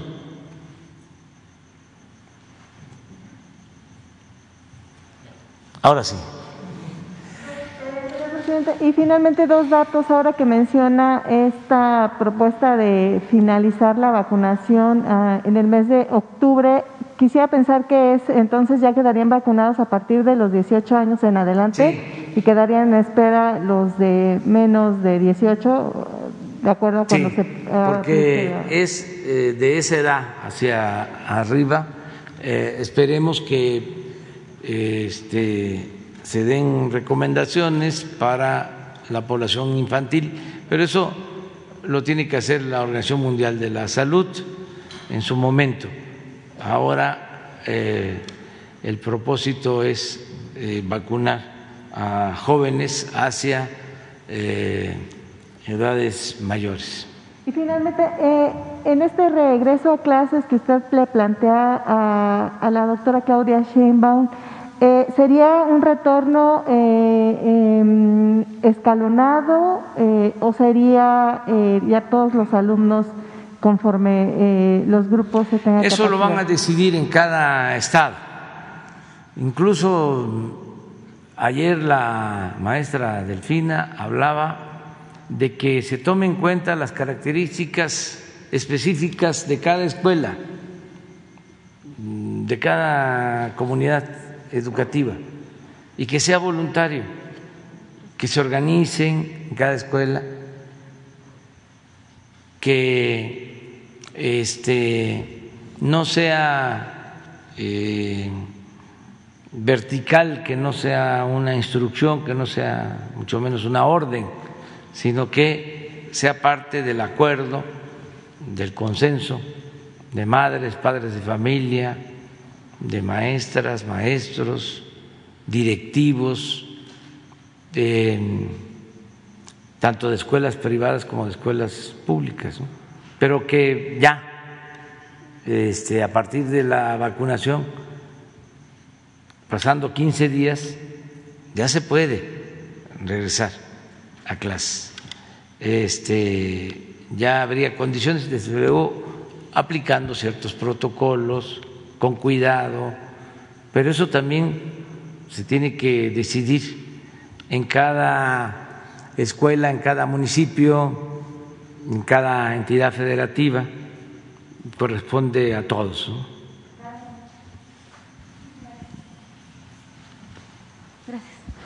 Nada más para precisar, presidente, entonces ya se regresaría a mediados de junio, no solo aquí en la escuela, no solo en la CDMX, sino en todos los estados, ¿a regreso a clases. El propósito es ese, de que se pueda eh, regresar em, a más tardar en la segunda semana de junio, para aprovechar del calendario en promedio un mes, porque eso va a ayudar mucho. Un mes, mínimo. Se está llegando a ese acuerdo con maestras, maestros, padres de familia, pero va a depender de cómo eh, se siga avanzando en la vacunación, ya estamos terminando la vacunación. Concluye eh, a más tardar a finales de este mes, en el caso de maestras y maestros. ya es el último grupo, nos faltaría Chihuahua y Puebla para la semana próxima y se concluye este, con la vacunación de maestras y maestros. Nos decía la eh, maestra Delfina, que ya se lleva el 80% del personal educativo vacunado. Entonces vamos avanzando bien y hay tiempo. Eh, hay que ver eh, qué se va a resolver acerca del calendario escolar, si termina este, normal que sería en la primera quincena de julio para tener vacaciones y luego entrar de nuevo, o se alarga, este, se reducen las vacaciones y se llega un acuerdo con maestros para eh, reponerle las vacaciones posteriormente. En fin, eh, hay un grupo que está este, analizando lo que más conviene, pero de lo que sí estamos convencidos es de que el tiempo que sea se tiene que regresar antes de que concluya, el ciclo escolar, por eh, el efecto que tiene para niñas y niños el que vuelvan a ver a sus compañeritos eh, así, eh, de manera presencial, no a través del Internet o de la televisión este, o por otras formas, sino que eh, se regrese a la convivencia en la escuela. Que eh, en el mes de octubre bueno, se termina de vacunar a la población en general, saber si va a ser también ya eh, la primera y la segunda dosis que ya van a estar vacunados. Pues vamos a procurar para octubre que eh, se tenga todo, pero mínimo una dosis, sí, o sea, eh, para octubre. Eh, ese es el, el, plan, porque vamos a tener las vacunas eh, suficientes. No, no, la población que se debe de vacunar. De 18 en adelante. Así, hasta ahora. Si hay un cambio en las eh, decisiones de la Organización Mundial de la Salud, hay una recomendación en ese sentido, se acata. Pero el compromiso es, a más tardar, en octubre, terminar de vacunar los que eh, son susceptibles de aplicarse la vacuna ahora. Eh, es decir, todos los mexicanos, que es vacuna universal, este, que sean protegidos, con la idea de que antes del invierno tengamos eh, la vacunación. Presidente, y con todo respeto, el día de ayer usted pues pidió perdón al pueblo chino. ¿Cuándo pedirle perdón a las víctimas de la línea 12? ¿Cuándo usted va a tener un acercamiento con estas personas? Que no se tome usted la No. foto, pero sí un acercamiento. No, yo les pido perdón y además este, todos los días y lamento mucho estas desgracias. Y no como autoridad, sino como persona, eh, yo deseo que nadie sufra, esa es mi convicción, deseo que nadie pierda la vida, creo que lo más sublime, lo más eh, importante de todo es la vida de y sea quien sea la persona y pierda la vida en las circunstancias que sea, eh, merece respeto y eh, sus familiares eh, pues merecen todo el afecto, todo el cariño, todo nuestro humanismo. Lo puedo resumir en una frase, eh, nada humano me es ajeno. Entonces, desde luego que sí, ofrecer disculpas, eh, ofrecer perdón, no este, somos nosotros superiores, somos iguales, somos seres humanos. Entonces, este, no le damos la espalda al dolor humano. Hay una frase de Marx que no se puede aplicar del todo ahora porque este los animales también tienen sentimientos. En el tiempo que él escribió mucho, que es un gran filósofo, sobre ciencia social, ciencia política, pues no se tenía la misma percepción, el mismo conocimiento sobre eh, los eh, sentimientos de los animales. Pero la frase de Marx dice así, palabras más, palabras menos, quien tenga como aspiración ser un animal puede naturalmente dar la espalda a los dolores de la humanidad y trabajar en su propio provecho. Entonces, todos los seres humanos, pues tenemos que ser solidarios, fraternos. Eso es lo que puedo decir. Lo que me tiene aquí a mí es eso. No es la ambición al poder por el poder o la ambición al dinero. Yo estoy aquí por convicciones, estoy aquí porque pertenezco al partido del humanismo y defiendo la causa de la justicia. Por eso estoy aquí. Y ojalá y este, cada vez nos humanicemos más en México y en el mundo. ¿Qué es humanizarnos más? Bueno, este, no darle la espalda al que sufre,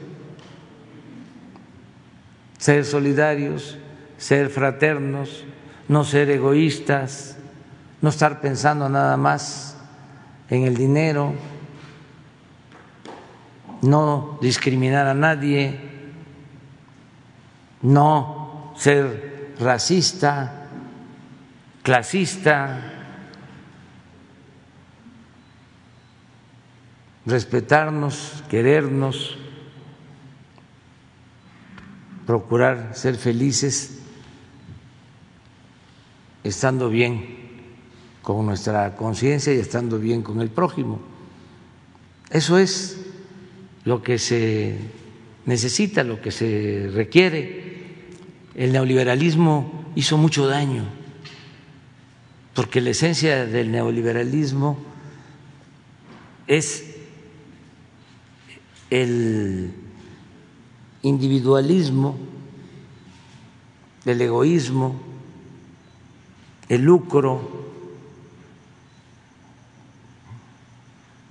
la corrupción,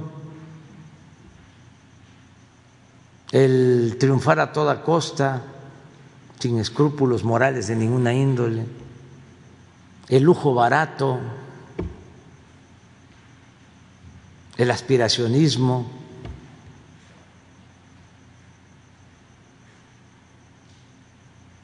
no la solidaridad, no la fraternidad, no el entender que solo siendo buenos podemos ser felices. Nosotros tenemos que enfrentar mucho a nuestros adversarios conservadores porque este, son muy individualistas muy egoístas y corruptos, hipócritas.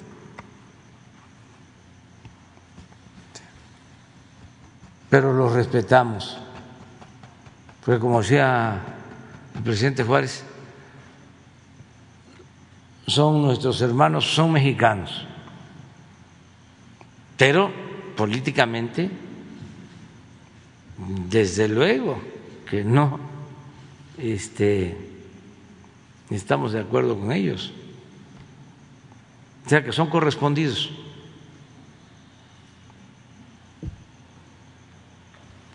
Si ellos este, eh, hacen los cuestionamientos que eh, expresan en la radio, en la televisión, insultos, yo diría que no son correspondidos en eso, no los vamos a insultar, nada más vamos a estar señalando cómo son, muy egoístas eh, y muy eh, ambiciosos. Su Dios es el dinero. Y esto no es eh, privativo solo de las clases populares o de las clases medias o de los que tienen recursos, aunque dinero llama dinero, también los intelectuales orgánicos, periodistas, que de repente viven en mansiones colmados de atenciones, de privilegios, de ser este, investigadores académicos, de escribir libros, pasan a ser potentados.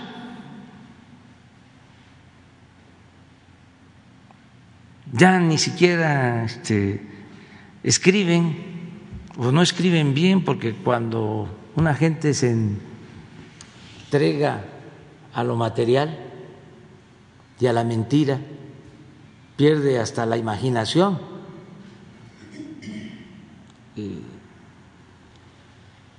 Y el talento.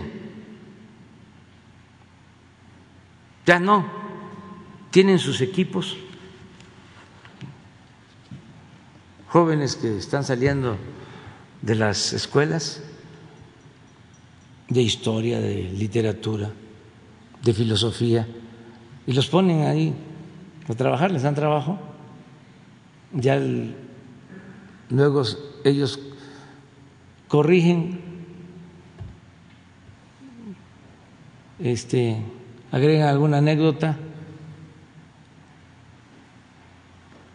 prácticamente se dedican a plagiar,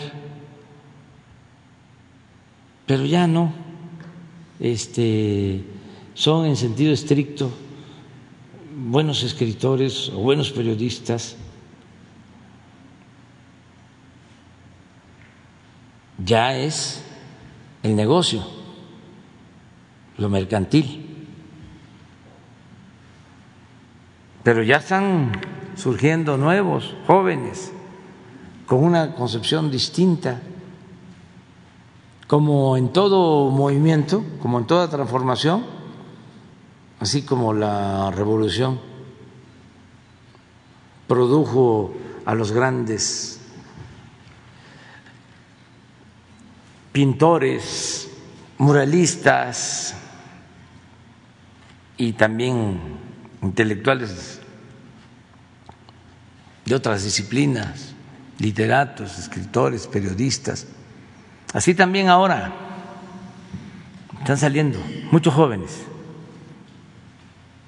Es que fue aplastante también en el terreno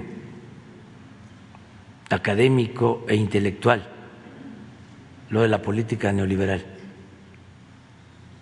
Imagínense si hay dos grupos o tres, dos, tres grupos que dominan en todo el ámbito literario, intelectual,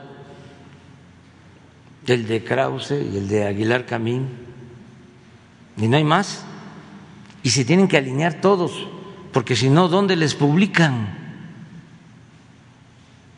¿O cómo obtienen premios? Si estos jefes eran los que este, permitían el otorgamiento de las becas, si eran los que publicaban, si eran los que tenían las influencias para obtener premios. Y esto eh, llegó a ser incluso no solo nacional, desde España, la editorial del país.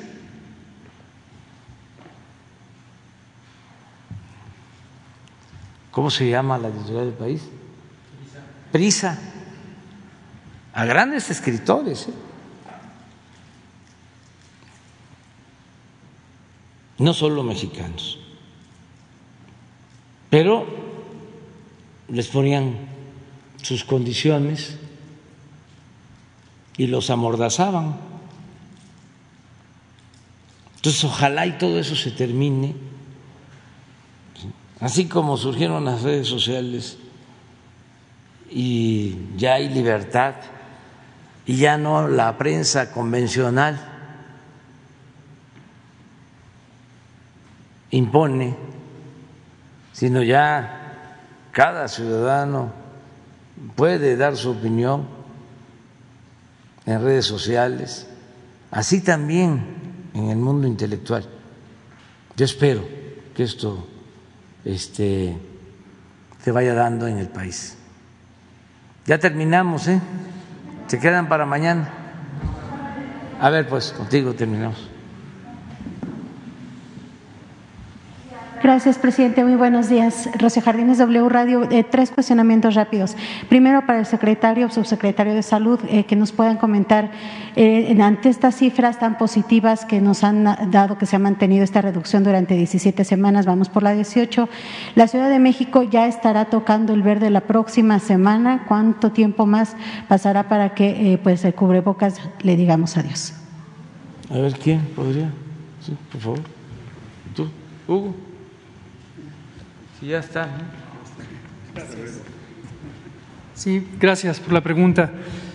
Sobre los semáforos, los observamos todos los días, eh, dos, cada semana hacemos la evaluación eh, formal con todos los indicadores y cada 15 días se actualizan. Entonces sí vemos una trayectoria muy positiva también en la Ciudad de México de reducción de todos los indicadores de actividad de la epidemia, lo que sugiere que muy pronto estará en semáforo verde. Pero no adelantemos vísperas, es decir, que nadie empiece a preregistrar que va a estar en semáforo verde. Cuando los indicadores lo muestren, pasará a semáforo verde y la trayectoria sugiere que será muy pronto. Respecto al uso del cubrebocas, esto también es algo que es importante dejar en claro. El cubrebocas, como hemos dicho, desde al menos abril de 2020 es un instrumento de prevención auxiliar muy útil para evitar la salida de las partículas líquidas que llevan el virus en las personas infectadas. Es menos útil como un mecanismo de protección, de defensa, de barrera, por varias razones que ya hemos explicado. Muchas veces los ojos quedan descubiertos, solo los cubrebocas de alta eficiencia N95 realmente son un sellado absoluto, los que usamos convencionalmente en la eh, vida pública no tienen esa característica de sellado. Recomendamos seguir usándolo en la medida en que más personas, potencialmente todas, lo usemos, sobre todo en espacios públicos cerrados, es donde vamos a lograr su mayor rendimiento. Las personas que ya eh, padecimos COVID y tenemos inmunidad, o bien que han recibido las dosis completas de vacunas, se espera que ya tienen menor capacidad contagiante, pero todavía no existe evidencia científica sólida de que la vacuna tenga un efecto importante en evitar la capacidad de contagiar. Es una vacuna muy efectiva en quitar la probabilidad o reducir al máximo la probabilidad de tener enfermedad, pero no todavía está demostrado que reduzcan la probabilidad de transmitir. Los virus a veces pueden llegar a la garganta, replicarse a pesar de que no haya enfermedad, es decir, síntomas, fiebre, tos, dolor de garganta, dolor de cabeza, etcétera, y los virus podrían ser transmisores. Entonces seguimos recomendando el uso del cubrebocas y por supuesto las demás medidas. Finalmente, cuando tengamos una reducción eh, muy sostenida de la epidemia y una proporción mucho más grande de personas vacunadas, posiblemente se reconsidere esa recomendación.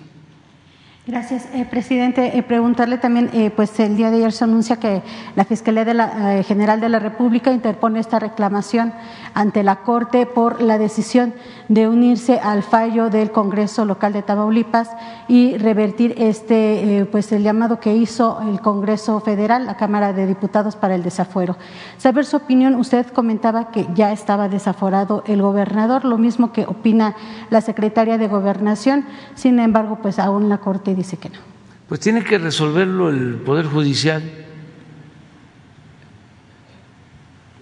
La opinión de la secretaria de Gobernación es de que no hay este fuero.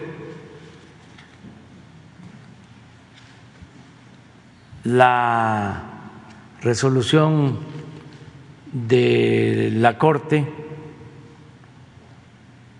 es no clara en este caso, diría yo, ambigua, y tienen que resolver, está en eh, manos del Poder Judicial.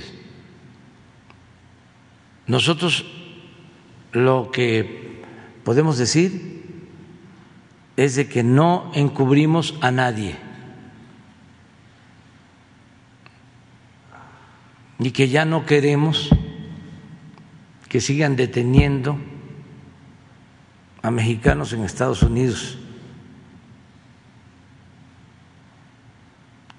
y que se siga este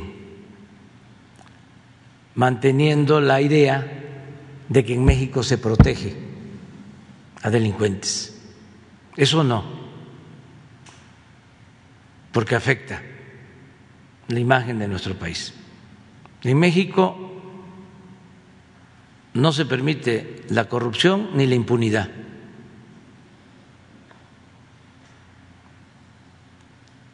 Antes sí, ahora no. Entonces, si el FBI envía información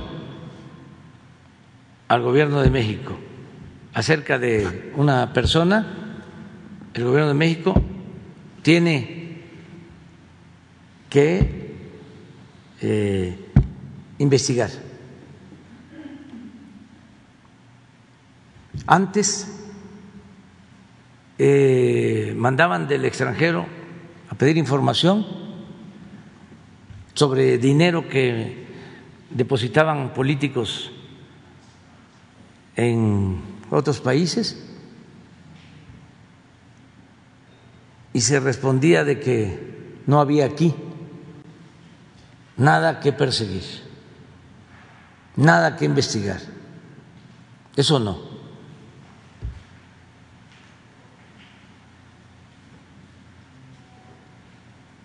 No vamos a ser nosotros este rehenes de gobiernos extranjeros.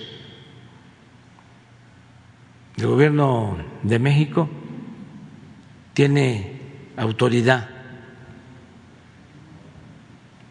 moral y autoridad política. Entonces, por eso, eh, en este asunto, como en todos, cada quien tiene que asumir su responsabilidad. Y el Poder Judicial tiene que este, resolver con claridad, nada de ambigüedades, nada de estar retorciendo la ley, con claridad. No a lo leguleyo.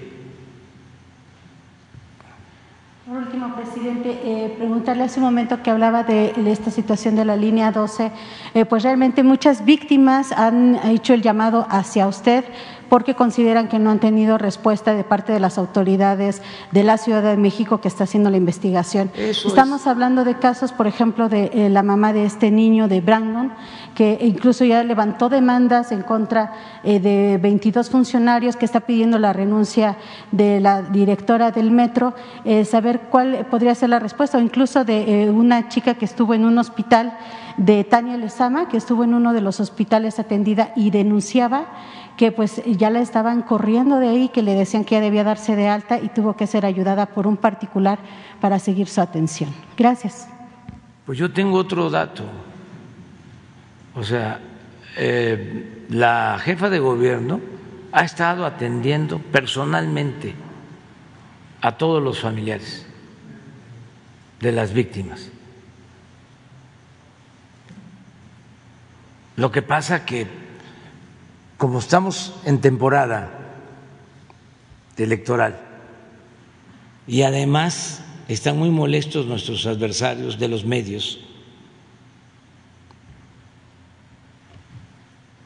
pues están en una actitud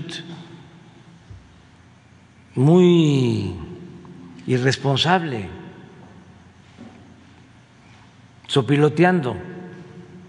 No les gusta que yo lo diga, pero esa es eh, la verdad, o cuando menos eso es lo que yo pienso.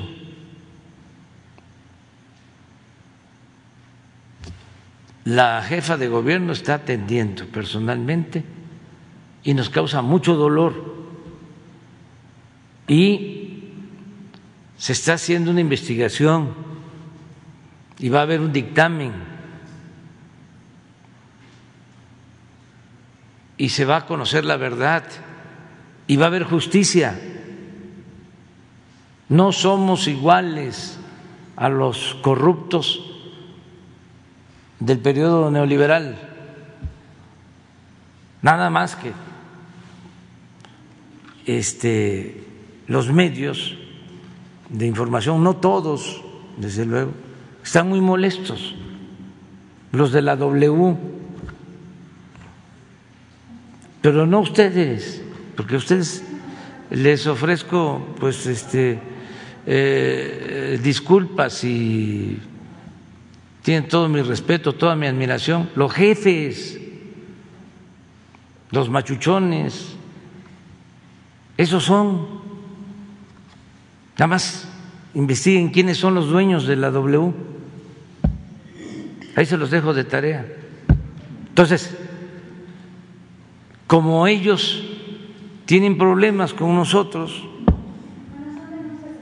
sí, sí, sí, sí, están pero se magnifican y se miente. Porque esto de que no se le atienden a los familiares no es cierto. O sea, la jefa de gobierno ha estado atendiendo. Ayer, precisamente, frente a esta denuncia que tú haces, leí este, una aclaración que hizo el gobierno de la ciudad. Creo que acerca de lo del hospital o acerca de la señora que interpuso la denuncia, creo que ya informó el gobierno de la ciudad. A ver, ¿por qué no lo ponemos? O sea, lo que sucede, eh, lo tengo que hacer así porque no es para presumir, pero la mañanera la ven más gente, aunque este es bastante todavía disparejo, porque ¿cuántos noticieros hay en la mañana? Como 10 o 20, todos en contra, o casi todos. ¿Cuántos hay al mediodía? Otros 20, casi todos en contra. En la noche, 10, casi todos. Los periódicos, creo que uno,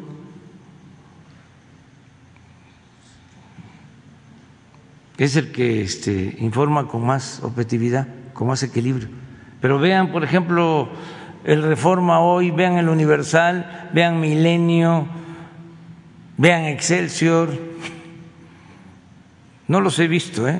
Y este, pero eh, son eh, muy opositores a nosotros, por otras razones. Ya decía yo, por ejemplo, eh, la estación, no la estación, sí, la estación de televisión donde está Ciro Gómez Leiva, el Excelsior pues los dueños tienen el negocio de los reclusorios. ¿Quién les entregó ese negocio? De los reclusorios. Calderón y García Luna. Y cobran esa empresa, decía yo que dos mil millones, no, tres mil millones por año. por el servicio que dan los dos reclusorios. Entonces, se está logrando un acuerdo que no es quitarles el contrato, sino a ver, bájale, porque ya cambiaron las cosas, ya no son esos gobiernos.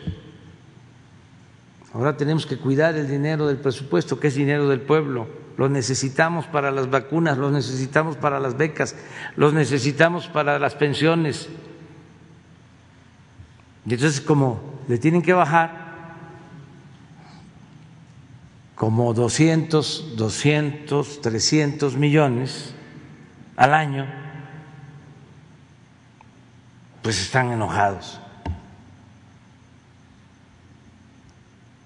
Estos de, del periódico El País, hablaba yo de prisa,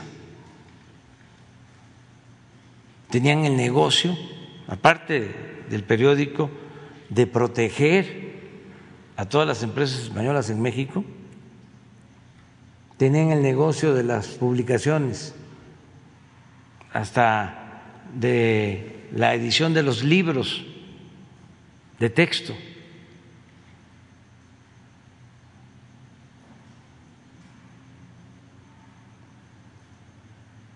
Entonces, tenemos que eh, contestar, responder, porque si no, eh, es un bombardeo. ¿Saben dónde este, tiene más efecto la campaña en contra nuestra? ¿De todo el país? Aquí, en la ciudad. Porque la llamada prensa nacional, pues no es nacional, o la radio nacional no es nacional y la televisión pues tiene eh, más efectos aquí, en la ciudad. Entonces, como aquí está el bombardeo constante, aquí es donde afecta más. Y es muy interesante cuando uno ve las encuestas que quienes este, eh, creen más todas esas campañas son los que tienen nivel de licenciatura hacia arriba, o sea, son más proporcionalmente. Cuando uno pensaría que ante más nivel educativo, más eh, conciencia. Pues no, necesariamente. Lo que me llena de satisfacción, claro, también eh, clase media, media, clase media alta y alta, igual, que de licenciatura para arriba. Ahí este, pega más. O sea, los lectores del Reforma, de ese sector, de ese segmento. Lo que me llena de gusto y de satisfacción que en todo el país, bueno, estoy hablando de la ciudad, pero si se compara con Sinaloa o se compara con Baja California, ya no hablemos de Oaxaca, Chiapas, es totalmente distinto, totalmente distinto. Pero lo que me llena de satisfacción, lo que me da muchísimo gusto, es que en las encuestas, en todos lados, incluido la Ciudad de México, los más despiertos son los jóvenes. Quiere decir que vamos avanzando. A ver. Sí.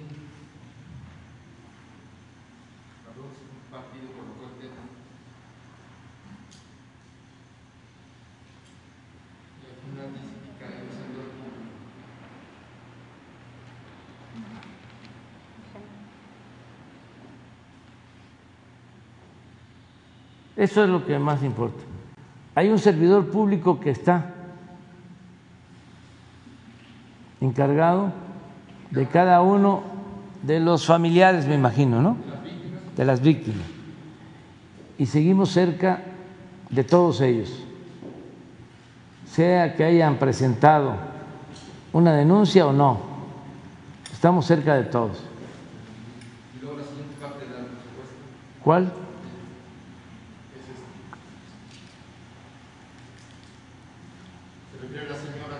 Ah, en algunos casos sí y en otros casos no, pero hay contacto con todos y ellos saben con qué servidor público acercarse. O en mi caso también he recibido algunos de ellos. Entonces siempre vamos a estarlos apoyando. No voy a entrar en ninguna contradicción con ellos. Ellos están en todo el derecho de presentar denuncias y nosotros en la obligación absoluta de atender a las víctimas. Y yo suscribo esto. Es decir, libertad para presentar todas las denuncias y nosotros tenemos la responsabilidad de atenderlos. Eso es lo que puedo decir. Muchas gracias. Nos vemos mañana. Mañana.